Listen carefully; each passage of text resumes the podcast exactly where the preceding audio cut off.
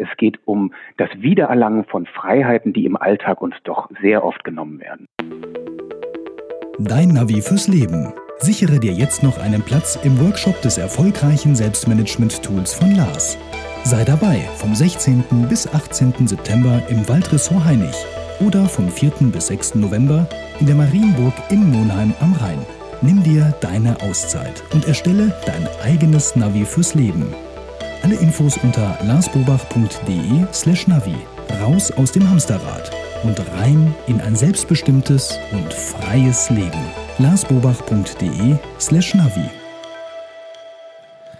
Hallo und herzlich willkommen zum Hallo Fokus Podcast. Wir sorgen für mehr Fokus in Leben und Beruf, sodass wieder mehr Zeit für die wirklich wichtigen Dinge im Leben bleibt.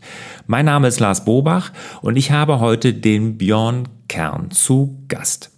Der Björn, der ist Schriftsteller und er hat den Bestseller geschrieben, das Beste, was wir tun können, ist nichts. Genau nichts, ja. Und genau darum, um dieses Thema, geht es jetzt hier in dem folgenden Interview. Der Björn erklärt da ganz genau, was er unter gelingendem Nichtstun versteht, wie wir das umsetzen können, persönlich und auch als Gesellschaft und wie wir mit Nichtstun Freiheit gewinnen und natürlich, gemäß meinem Slogan, auch wieder mehr Zeit für die wirklich wichtigen Dinge. Ja, ein super spannendes Interview, ein sehr, sehr netter Interviewgast. Hört am besten direkt einmal rein.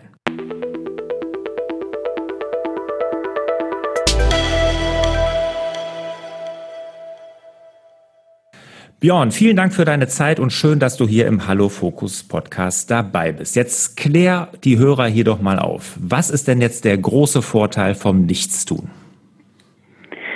Das Nichtstun kürzt ab. Wir haben ja ein System, was auf unglaublichen Schlaufen und Umwegen basiert.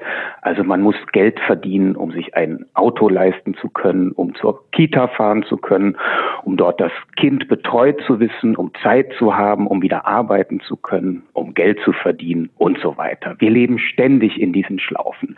Und Nichtstun versucht, es klappt nicht immer, es ist auch sehr schwierig, versucht aber diesem System, diesem Ausweitungsmodus ein Schnippchen zu schlagen, sich ein bisschen herauszunehmen und dann wie an einem geknackten Spielautomaten sich zu erfreuen und zwar nicht, wie man normalerweise denken würde, in Form von lauter klimpernden Münzen, die kriegt man durch Nichtstun nicht, sondern in Form von unglaublich viel zur eigenen Verfügung stehender freier Zeit. Okay, also sozusagen das Rad sich nicht immer schneller drehen lassen, langsamer drehen lassen. Und du hast das in deinem Buch, das Beste, was wir tun können, ist nichts, ja auch beschrieben. Als du das angefangen hast, hast du das ja beschrieben, du hast eine Goldgrube entdeckt. Ja, man, man kann sich immer weiter ähm, spezialisieren. Also man beginnt vielleicht nur damit, mit seinem Job zufrieden zu sein und nicht auf der Karriereleiter unbedingt weiter aufsteigen zu müssen. Mhm. Dann merkt man vielleicht, dass die räumliche Trennung von Arbeit und Wohnen unglaublicher Killer fürs Nichtstun ist und versucht, das vielleicht wieder näher zusammenzukriegen. Dann schaut man, äh, dass vielleicht auch Freizeit noch wieder zu integrieren ist. Und je, je näher man auch rein topografisch das alles auf einen Ort bringt, an dem man wirklich lebt, an dem man sich wohlfühlt, ähm, umso mehr kann man in der Tat auf eine Goldgrube im übertragenen Sinne äh, äh, stoßen und äh, sich über die Freiheiten freuen, die dabei rausspringen können. Das ist ein ganz zentraler Moment beim, beim Nichtstun, die Freiheit. Es geht nicht so sehr um Verzichten, um gar nichts tun, um, um Faulheit im Wortsinne. Es geht um das Wiedererlangen von Freiheiten, die im Alltag uns doch sehr oft genommen werden.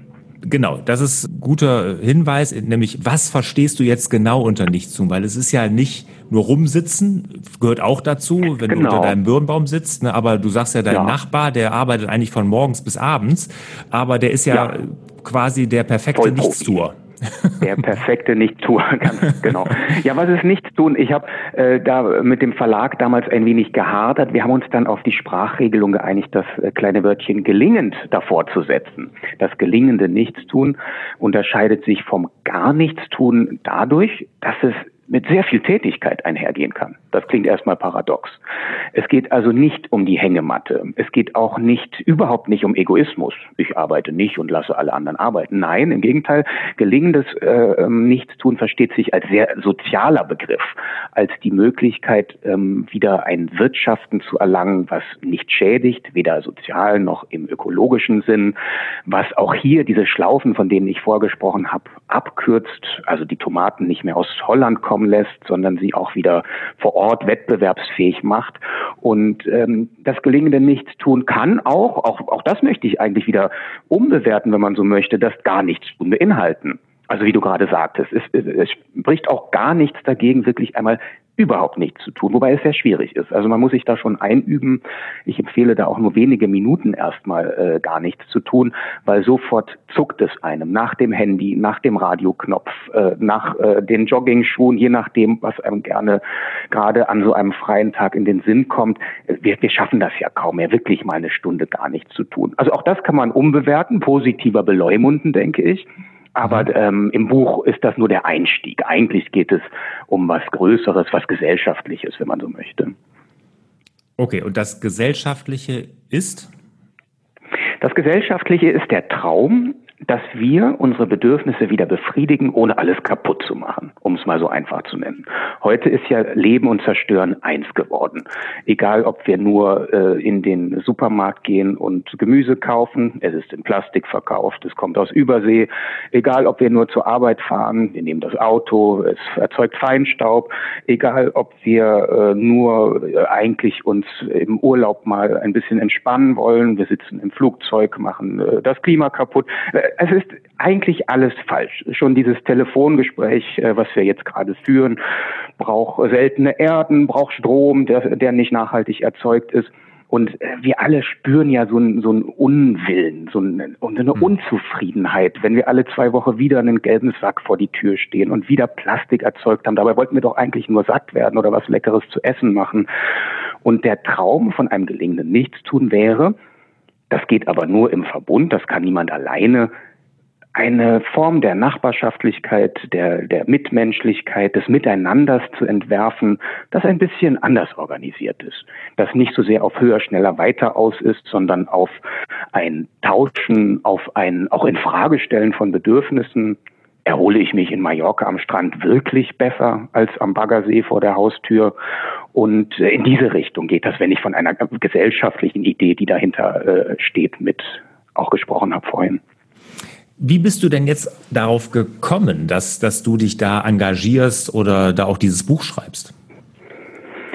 Ja, es war genau dieser, dieses schlechte Gefühl, wenn man so möchte, von dem ich gerade gesprochen habe. Also ich habe das eigentlich nicht mehr eingesehen, dass wir uns ein System oktroyiert haben, das so dermaßen perfide falsch aus meiner Sicht läuft, ähm, dass man überhaupt nicht mehr richtig leben kann. Es wird uns vorgegaukelt, der Konsument, also der Endverbraucher, könnte mit seinen Entscheidungen, ob er nun also das Bioprodukt kauft oder das Discounterprodukt, die Welt retten oder eben kaputt machen. Und das ist ja völliger Unsinn. Also das ist eine völlige Überforderung des äh, Einzelnen. Ich bin einer von sieben Milliarden und ich kann die Welt nicht retten. Ich kann sie auch nicht kaputt machen. Man kann natürlich in Frage stellen, ob die AIDA-Großfahrt nun wirklich nötig ist. Das kann man schon alles. Man muss nicht den letzten Blödsinn mitmachen. Aber darauf will ich ja gerade hinaus, selbst das Nicht-Blödsinn mitmachen. Das schiere Leben, es warm haben, hausen, äh, das Kind äh, äh, zur Schule bringen und so weiter. All das ist ja schon falsch. Und das, das hat mich so dermaßen geärgert, dass ich versucht habe, ob es irgendwie Nischen gibt, da rauszukommen sich, äh, wie man so schön sagt, äh, wieder besser im Spiegel betrachten zu können, ohne schlechtes Gewissen zu haben. Und dann ist auf sehr spielerische Weise, das Buch ist gar nicht so politisch wie unser Gespräch jetzt, auf sehr spielerische Weise dieses Buch entstanden, äh, das nachzeichnet, was für auch skurrile Anekdoten geschehen können, wenn ein Städter aufs Land zieht und dort eben das andere Leben versucht. Es ist das schiere Versuchen und daran scheitern. Es ist überhaupt keine Anleitung. Es ist überhaupt nicht so, dass ich jetzt schon weiter wäre. Ich selber scheitere von früh bis spät am Nichtstun und auch am nachhaltigen Leben. Äh, es ist eher so ein Infragestellen dessen, was wir für normal halten. Und äh, hinter allem steht die Frage, ist Arbeit wirklich ein Wert an sich? Wir tun ja immer so, als wäre das schon eine Art Primärtugend, etwas, was immer gut ist. Also Arbeit ist gut und Arbeitslosigkeit ist schlecht. Und auch das versucht das Buch so ein bisschen aufzubrechen, weil man mit Arbeit auch sehr viel Unheil anrichten kann. Man kann mit, äh, ähnlich wie mit anderen Sekundärtugenden wie Pünktlichkeit oder Genauigkeit oder Sauberkeit, kann man tatsächlich äh, einen Hort betreuen und gute Arbeit leisten, Kinder betreuen. Man kann aber damit auch ein Atomkraftwerk betreiben und feststellen, dass das alles nichts war mit der Atomkraft gesamtgesellschaftlich. Also fände ich es schön, wenn man statt der Karriere, äh, die wir alle so im Kopf haben als, als Leitbegriff, die unser Leben begleiten sollte. Karriere ist ja die Rennbahn vom Wort her. Ne? Da sind wir nur am Rennen. Ne? Man rennt und rennt im mhm. Kreis in dieser Karriere. Fände ich schöner so ein anderes Bild des, des Turms, auf dem man so raufsteigt und von dem man so ein bisschen guckt, wo will man eigentlich hin und was ist gut für mich und was ist gut für den Betrieb und was ist gut für die Gesellschaft und ist vielleicht ein langsameres Wachsen besser? Ähm, gibt es Alternativen innerhalb des Systems? Doch nachhaltiger zu leben oder brauchen wir einen Systemwechsel? All diese Fragen kommen in diesen Anekdoten im Buch auch zum Tragen. Hm. Das Buch ist ja jetzt überhaupt nicht mit dem erhobenen Zeigefinger geschrieben, mit so Anekdoten, lustig geschrieben, sehr unterhaltsam. Und wie du schon sagst, du bist da auch, äh, kannst auch über dich lachen und es macht auch wirklich Spaß zu lesen. Also das kann ich nur jedem Danke. empfehlen. Es hält einem so, so ein bisschen ja, den Spiegel, Spiegel, es hält einem so ein bisschen den Spiegel vor, wo man wirklich sein eigenes Handeln und, und Tun so mal, mal hinterfragt. Jetzt, ähm, Hast du eine Idee, warum wir als Gesellschaft, wir uns damit so schwer tun? Warum ist das so, dass uns dieses Nichtstun, dieses höher, schneller, weiter, dass wir da Abstand, davon Abstand zu nehmen, warum fällt uns das so schwer? Ja, das ist die Frage, die ich mir auch jeden Tag stelle. Ich glaube, es gibt ganz verschiedene Gründe. Ob mir das jetzt gelingt, das aufzudröseln in ein paar Minuten, weiß ich auch nicht, aber ich kann es probieren. Es ist einerseits äh, so eine, so eine gesellschaftliche Überwachung, habe ich ja fast den Eindruck. Also so ein, eine Kontrolle, eine gesellschaftliche. Äh, also das möge man sich ja mal trauen ähm, als äh, junger oder noch junger und gesunder Mensch, der also eigentlich ja arbeiten könnte, ne, geht dann gleich das Kopfkino weiter, mhm. äh, in eine betriebsame Fußgängerzone oder irgendwo, wo gearbeitet wird, in ein Büroviertel, wo auch immer, mal drei Stunden auf die Bank zu setzen und demonstrativ kein Handy zu haben, was ja oft noch Bedeutsamkeit vorgaukelt oder in keinem Buch zu lesen, was ja äh, vorgibt, man hätte was zu tun oder man würde noch etwas konsumieren. Selbst lesen kann ja noch eine Form des Konsums sein. Also da, da kommen schräge Blicke. Wenn sie nicht kommen, dann erwartet man sie aber. Man fühlt sich ja schon schlecht. Das ist, das ist so eine Ideologie, das ist so eine Haltung, das ist so eine gesellschaftliche Verirrung ähm, die wiederum, glaube ich, wenn ich sage, ich versuche das aufzudröseln, noch einen Hintergrund hat, nämlich, dass unser gesamtes Wirtschaftssystem ja darauf aufbaut, so wie es derzeit ist, dass die Leute alles aus sich rauskratzen. Dass wir also unser BIP gesteigert bekommen, weil ja auch Dinge, die eigentlich mit Wirtschaft überhaupt nichts zu tun haben müssten, wie jetzt äh, ein soziales Miteinander oder ein Betreuen von alten Menschen, auch alle an diesem einen Faktor, an diesem Wirtschaftswachstum hängen. Und solange wir das alle glauben, dass das alternativlos sei, können wir ja nur fleißig sein, können wir ja nur 40 Stunden und mehr arbeiten und Überstunden machen, weil sonst ist ja indirekt unausgesprochen immer der Vorwurf, naja, wenn du nicht alles aus, dich, aus dir rausholst, dann nimmst du in Kauf, dass unser Sozialsystem zusammenbricht. Und das perfide ist, systemimmanent gesprochen, stimmt das ja sogar. Und da, ähm, aber nochmal, so politisch ist das Buch gar nicht, nur wenn du jetzt direkt danach fragst, da äh, gibt es ja viele spannende Alternativen, die sich Gedanken machen, wie könnte man auch wirtschaften, dass es nachhaltiger wäre, dass man vom Wachstum wegkommt zu einer Kreislaufwirtschaft, ähm, zu Modellen, die äh, nicht darauf beruhen, dass jeder kleine Bereich des menschlichen Lebens privatisiert ist und für Geld nur noch zu haben ist. Und auch solche Fragen, ja, kommen einem dann schon, weil es alles vernetzt ist. Es reicht nicht einfach, sich rauszunehmen. Wenn ich einfach mich rausnehme, dann habe ich vielleicht weniger Stress. Dann geht es mir vielleicht persönlich besser.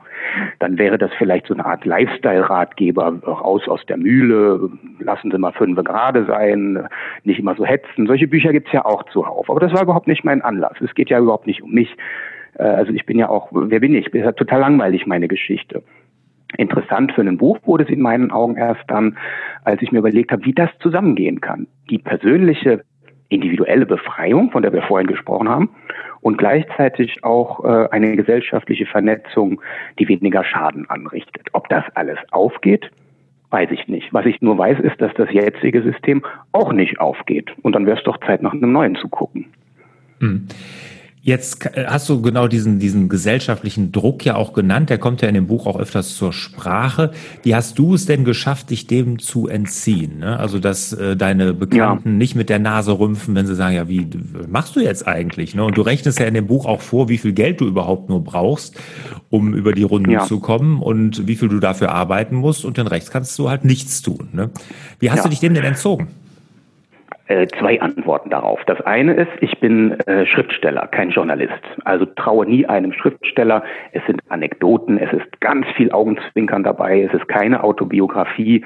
Ich wollte mit dem Buch ja schon auch was erreichen und also eins zu eins darf man das nicht alles nehmen.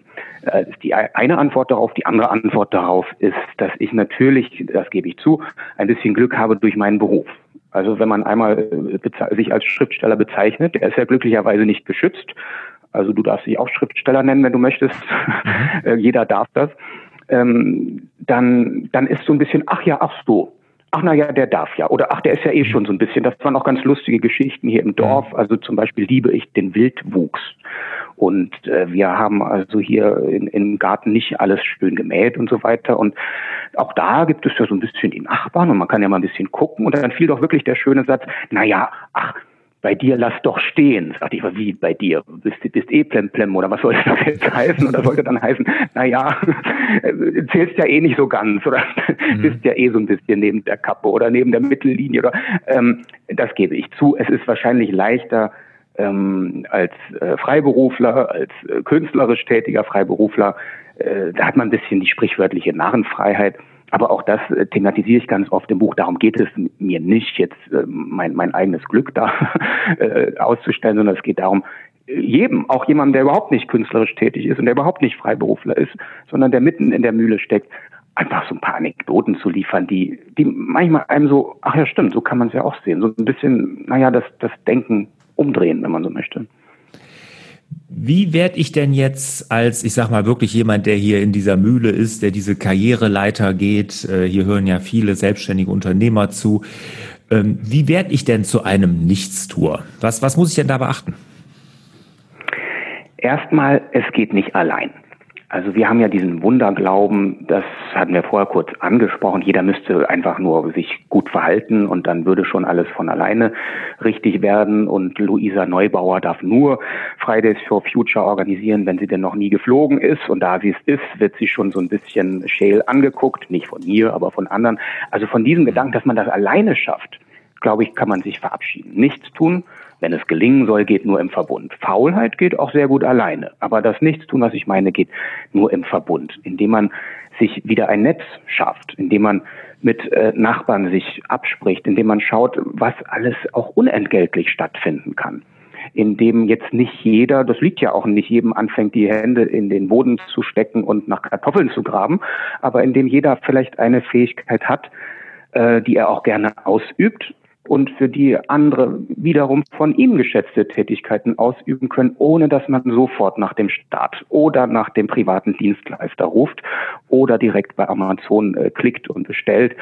Und äh, mein Nachbar hat mir hier sehr viel Nachhilfe gegeben, auch das beschreibe ich im Buch, was äh, man alles sammeln kann, zum Beispiel an Gegenständen, die einfach weggeworfen werden und wenn man die schön äh, sortiert, wie er das getan hat, äh, braucht man zum Beispiel, selbst wenn man ein Haus hat, überhaupt nicht mehr so oft in den Baumarkt. Oder er war da, glaube ich, seit Jahren nicht mehr. Man kann aber auch äh, sehr viele Konsumanforderungen, die so an eingestellt werden, einfach in Frage stellen. Brauche ich das?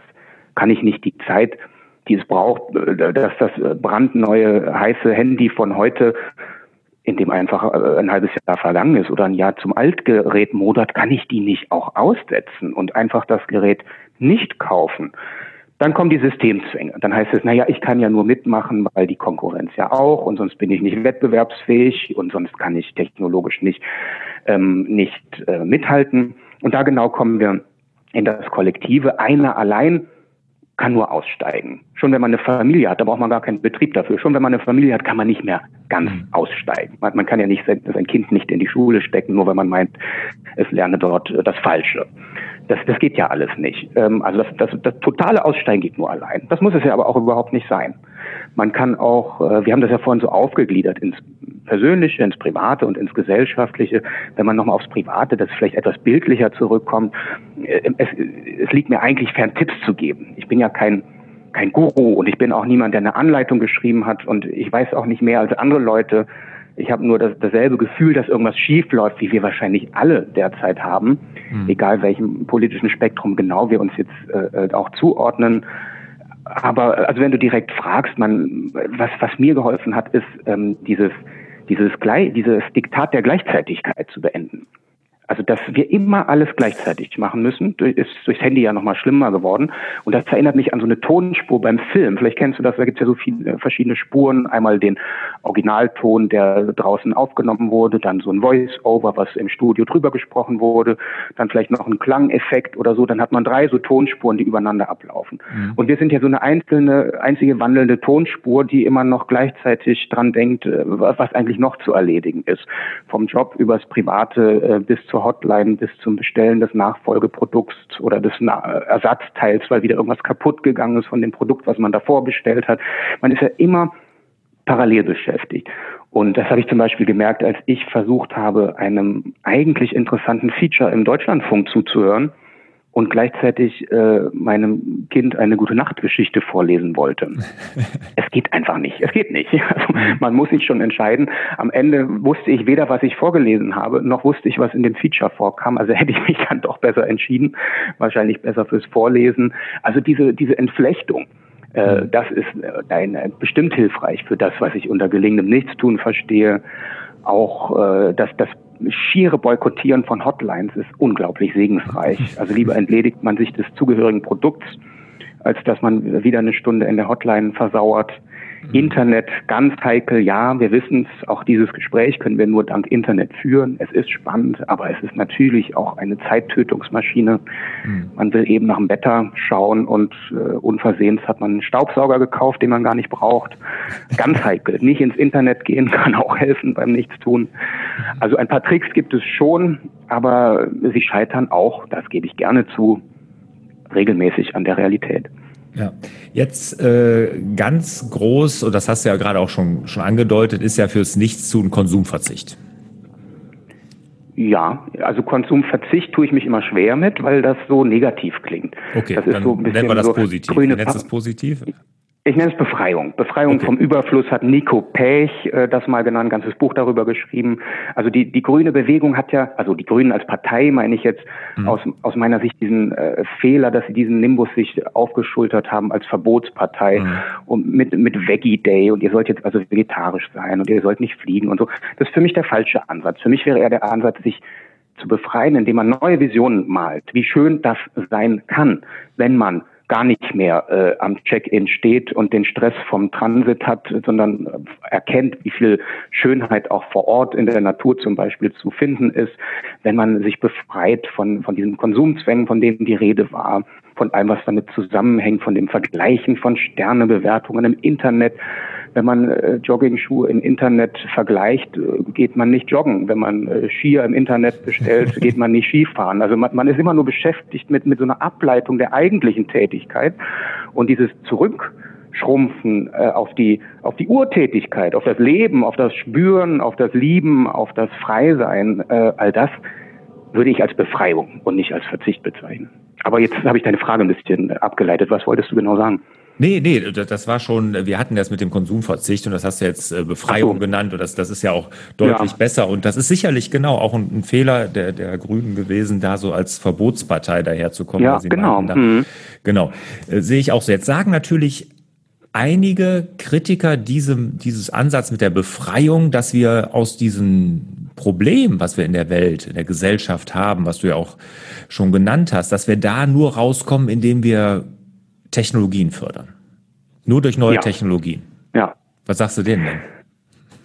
Heikler Ansatz. Heikler Ansatz, der ja auch äh, oft schon gescheitert ist. Ich kenne ihn. Ich würde gerne dran glauben. Irgendwie ist er, er ist mir sogar, ich gebe es mal heimlich zu, auf eine bestimmte Art sympathisch, weil er so in den Mittelpunkt stellt, das schöpferische Potenzial der Menschheit, die Schwarmintelligenz. Wir haben so viele Krisen gemeistert. Wir werden auch diese meistern durch ein Weitermachen wie bisher.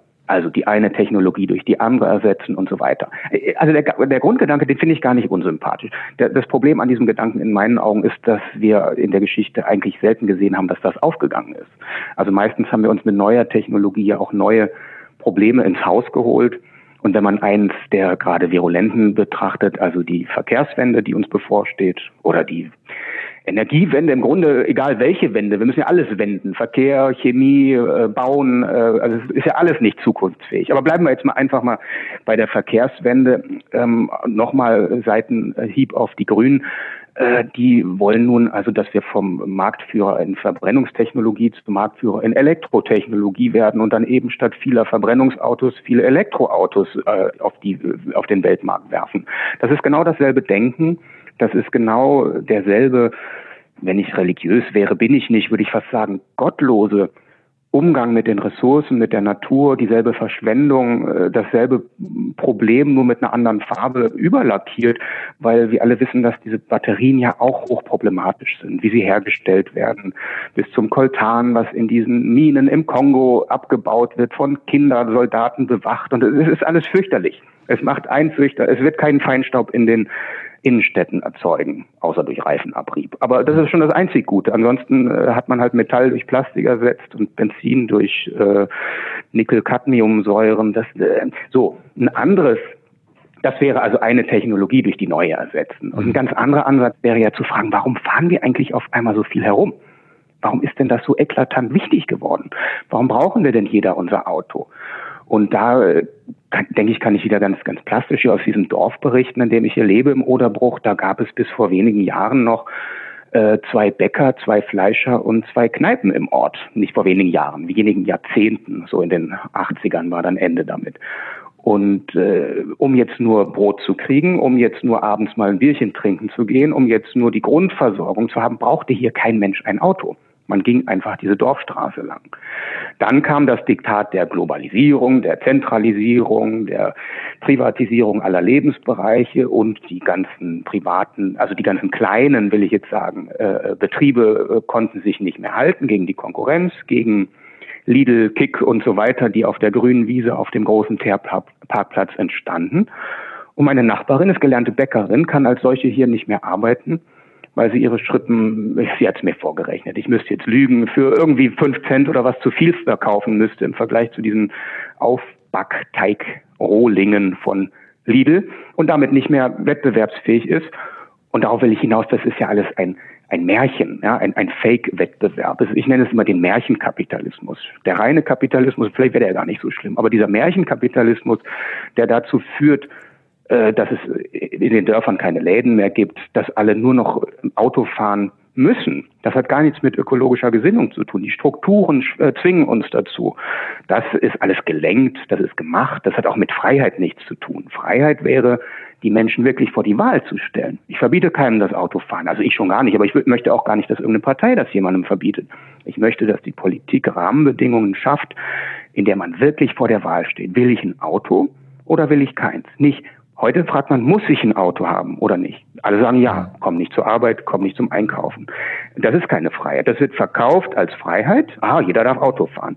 Wirkliche Freiheit wäre zu sagen, ich brauche gar kein Auto. Ich kann zu Fuß zum Bäcker. Wir haben wieder regionale Strukturen, wir haben wieder lokale Initiativen und ähm, das wäre genau nicht Technologie. Das wäre systemisch. Das wäre also keine Wundertechnologie, sondern ein, ein Umdenken, was ja auch äh, in, in, in Ansätzen getätigt wird, äh, aber naja, noch nicht so ganz durchschlagend mit Erfolg gesegnet ist, fürchte ich.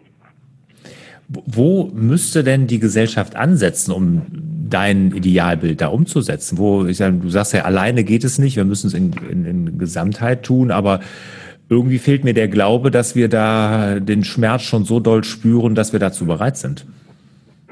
Ja, ganz, ganz guter Punkt und ganz schwieriges Thema, äh, was ja auch sehr umstritten ist in der Bewegung, die das möchte, also in einer Transformationsbewegung. Also die einen, zum Beispiel Luisa Neubauer, ich zitiere sie nochmal kurz, äh, hat ja ein Buch geschrieben vom Ende der Klimakrise mit einem Kollegen und da sagt sie, wie sehr sie diese Frage immer nervt. Sie sitzt auf dem Podium und erklärt die Zusammenhänge und äh, ist politisch aktiv und dann kommt, ja, aber Luisa, du bist doch auch schon geflogen. Oder was kann denn jeder Einzelne machen? Und, und dann sagt sie immer, das verniedlicht das Problem Mhm. Äh, was jeder Einzelne macht, äh, mag für seine Psyche gut sein. Ne? Wenn man sich schlecht fühlt auf der AIDA, dann sollte man nicht hingehen. Äh, aber eigentlich ist es fast egal. Sagt sie. Ich will gar nicht sagen, dass ich das 100 Prozent unterschreibe. Und äh, Nico Pech, den ich ja auch kurz vorhin äh, erwähnt hatte, der ja diese Postwachstumsökonomie, also ein, ein Wirtschaften ohne Wachstum entworfen hat, in der Theorie zumindest erst einmal, hat ein anderes Buch geschrieben, All You Need Is Less, also alles, was man aus weniger. Mhm. Ähm, und da sagt er im Gegenteil, wir müssen in die Nischen. Jeder muss radikal so leben, wie er es für richtig hält. Weg vom Konsum, weg vom Plastik. Er fliegt nicht, er fährt Zug, äh, er, ich weiß nicht was, möchte wirklich, dass man die Vollversion eines nachhaltigen und verträglichen Lebens auch real lebt. Und er sagt, nur wenn die Nischen diesen Vorbildcharakter erlangen, und andere merken, ah, das ist ja gar nicht Verzicht, das ist ja Befreiung und denen geht's ja gut und denen fehlt ja gar nichts.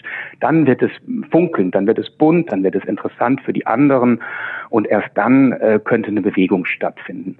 Nicht überzeugt beides extrem. Ich denke, so eine Mischform von beiden wäre richtig. Wo es geht, ja, radikal sein, kann ich, äh, macht ja auch Spaß, radikal sein. Und wo es aber nicht geht, auch nicht äh, äh zu glauben, man selber könnte allein die Welt retten. Mhm. Zyniker haben ja gesagt, eigentlich ist völlig egal, was wir machen, äh, nur alle vier Jahre müssten wir die richtige Partei wählen.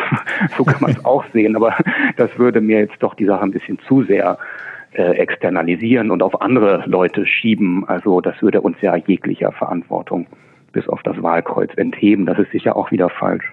Mhm. Also, hast uns einen sehr interessanten Einblick in, in deine Herangehensweise da gegeben. Finde ich total super. Und ich kann das Buch wirklich auch nur jedem empfehlen. Ne? Wenn man sich damit mal beschäftigen will, dass man vielleicht wirklich, wie du sagst, es ist Freiheit, die man spürt, wenn man da diesen Weg geht. Und es ist nicht ein Verzicht, ein, dass man oder weniger hat, sondern es tut sich dann ein wahnsinnig viel an mehr, nämlich auf. Das sehe ich auch so. Björn, erstmal vielen Dank bis hierhin. Kommen wir zu den Schlussfragen. Ja, Bist du bereit? Gerne, ja. Auf jeden Fall. Ja, wir haben ja hier einen Podcast für Unternehmer, für Selbstständige, der heißt Hallo Fokus. Deshalb frage ich dich natürlich, was ist denn dein wichtigster Tipp für mehr Fokus?